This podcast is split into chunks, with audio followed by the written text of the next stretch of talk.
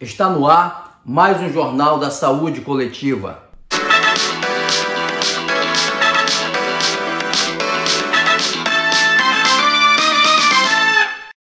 Olá, amigo internauta, amigo telespectador. Hoje nós vamos fazer um programa especial, dado o momento que estamos passando de pandemia pela Covid-19. E para debater um assunto tão importante, falar sobre SUS, falar sobre o pacto de gestão, que visa assegurar que todo cidadão possa ter o seu atendimento, desde as necessidades mais básicas até o atendimento mais complexo, nós teremos aqui dois convidados. Um, a senhora Luz Augusta, que vai debater sobre saúde pública, e para fazer um contraponto, nós teremos aqui o senhor Astrogildo Moreira, que vai também dar a sua contribuição para que tenhamos aí é, ideias divergentes e um grande debate. Então, para iniciar, gostaria de passar a palavra inicialmente para o senhor Astrogildo Moreira. Boa noite, William. Obrigado primeiro por ter nos convidado para fazer esse debate importante nesse momento que a gente está vivendo, esse momento agora de pandemia. E é muito importante que todo mundo saiba que o Estado ele já está sobrecarregado e essa pandemia ela veio também sobrecarregar mais o Estado com o seu sistema de saúde em que a gente percebe que o governo está fazendo tudo para arrumar aqui essa situação de saúde, mas o recurso não cai do céu. Então esse dinheiro ele não está vindo do céu, ele está vindo de algum lugar. E o Estado não suporta isso. Então as pessoas que estão saindo aí, estão se contaminando, essas pessoas que deveriam se, é, se virar para poder ter uma assistência aí por conta própria, não por conta do governo ficar aí pendurado em cima do governo todo o tempo. O governo não é pai de ninguém, não. O governo não mandou aí você fazer filho, ter um monte de filho para criar e aí ficar dependendo do Estado. O Estado não é para isso. O Estado é para empresa, o Estado é para desenvolver economia, não é para estar tá dando conta de se o moleque está doente, se não está, se tem um, um pai de família ou um idoso. Cada um tem de se virar, cada um tem de, de cuidar do seu o sistema de saúde que nós temos, ele já está dando conta. Se está morrendo gente, infelizmente a gente não pode fazer nada. Porque morreu, morreu, né? Então, a gente tem que se preocupar com quem está vivo. E quem está vivo está indo com saúde, pode trabalhar, então bora botar essa pessoa para trabalhar. Então é isso, o sistema de saúde é isso, é, é dar conta. Se o cara morreu, não morreu, então olha, tá bom, tá com saúde? Então bora fazer a economia rodar, bora fazer a economia rodar, porque só pandemia, só doença, só não sei o quê, preocupar só com saúde, só com saúde não dá, tem que preocupar com a economia também, né? Com o emprego, com a pessoa ali, com o empresário que está com as suas empresas fechadas, a gente precisa abrir esse negócio aí. Muito obrigado, convidado. Agora a palavra vai para a Luz Augusta. Boa noite, William. Bem, sobre a importância do SUS, é importante ressaltar que ele é uma conquista de todos os brasileiros. Ele foi um direito conquistado a partir da Constituição de 88 que visa oferecer saúde integral a todos os brasileiros. Isso quer dizer oferecer acesso à saúde a qualquer pessoa, seja rico, seja pobre, seja preto, seja branco, independente de classe social ou de qualquer tipo de discriminação. Antigamente, antes da existência do SUS, as pessoas tinham que pagar para obter os serviços de saúde. Não havia um sistema organizado que pensasse na saúde de forma a atender todos os brasileiros ou a pessoa tinha que ter uma carteira assinada, né, ser um trabalhador oficial para ter direito a acesso à saúde, então isso deixava muita gente de fora. A maioria da população não tinha acesso aos serviços de saúde, então o SUS ele precisa ser defendido porque ele é uma conquista de todos os brasileiros. Como o Brasil é um país muito grande, tem uma extensão continental, é um desafio enorme gerir um sistema de saúde único para todos os brasileiros, considerando as diferenças regionais.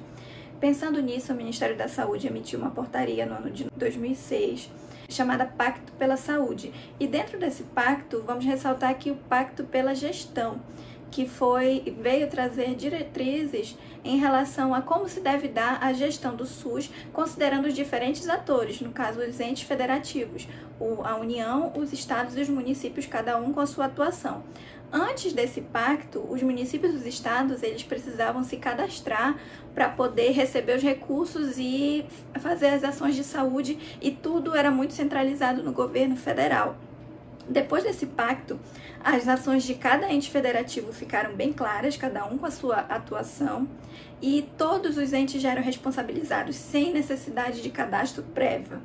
Uma importante conquista disso é a questão da descentralização, porque estando mais próximo do, da sua realidade regional, ali o ente municipal, o ente estadual, ele pode pensar nas ações baseadas nos principais indicadores de saúde da sua região. Sabemos que por as diferenças regionais, cada região do país tem as suas dificuldades principais e isso pode ser combatido por essa regionalização.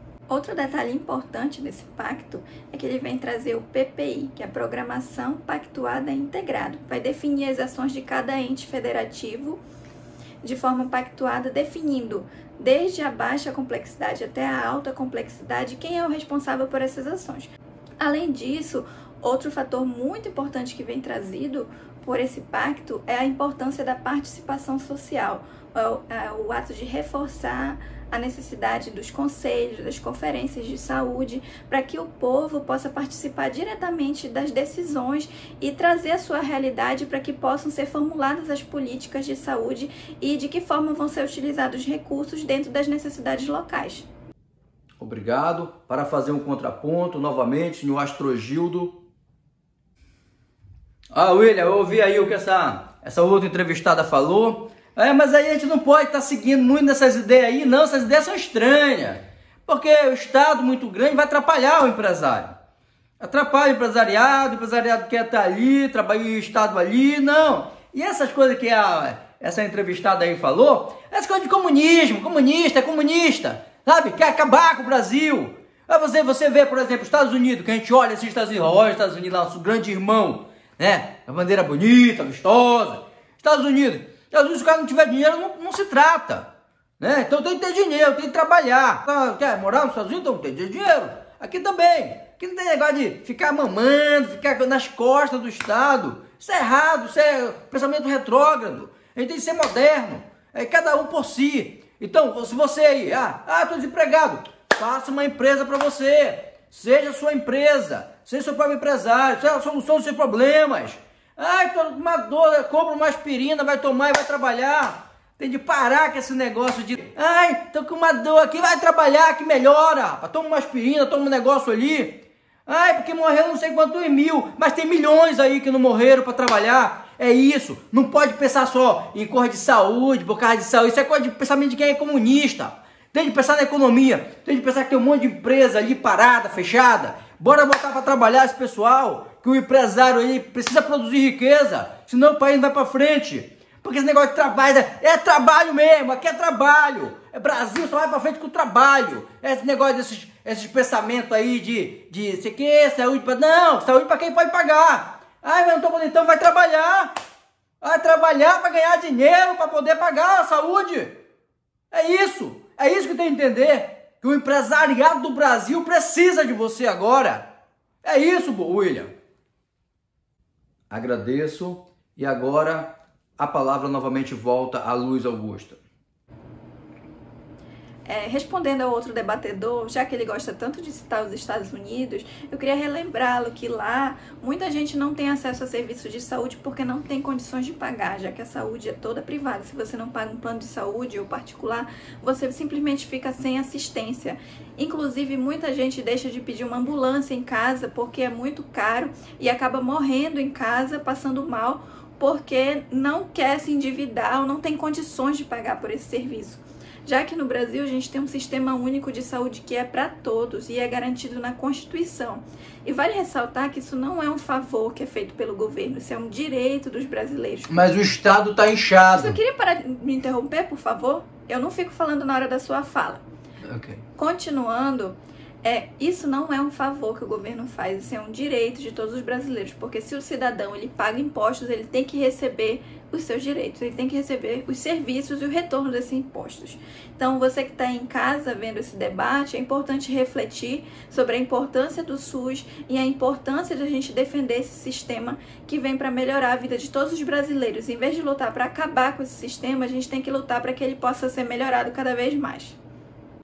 Eu agradeço a participação dos nossos convidados e agradeço também a, a, sua audiência que está nos acompanhando até agora nesse importante debate. E antes de finalizar, é importante ressaltar que o brasileiro ele já paga pesados impostos. O imposto no Brasil é em cascata, que significa que todos nós, ao comprar qualquer produto, já estamos cumprindo com o nosso dever de cidadão, pagando para que o governo administre esse recurso e devolva para a sociedade, como diz a Constituição Federal de 1988. O governo deve pegar o recurso e devolver em termos de educação, segurança, saúde. E nesse momento que nós estamos passando com a pandemia da Covid-19, é importante que o Estado garanta saúde de qualidade para os cidadãos brasileiros e assistência para aqueles que são necessitados. Então, meu amigo, minha amiga, que nos acompanhou até agora, muito obrigado e não esqueça de exercer a sua cidadania. Até um outro momento com o nosso Jornal da Saúde Coletiva.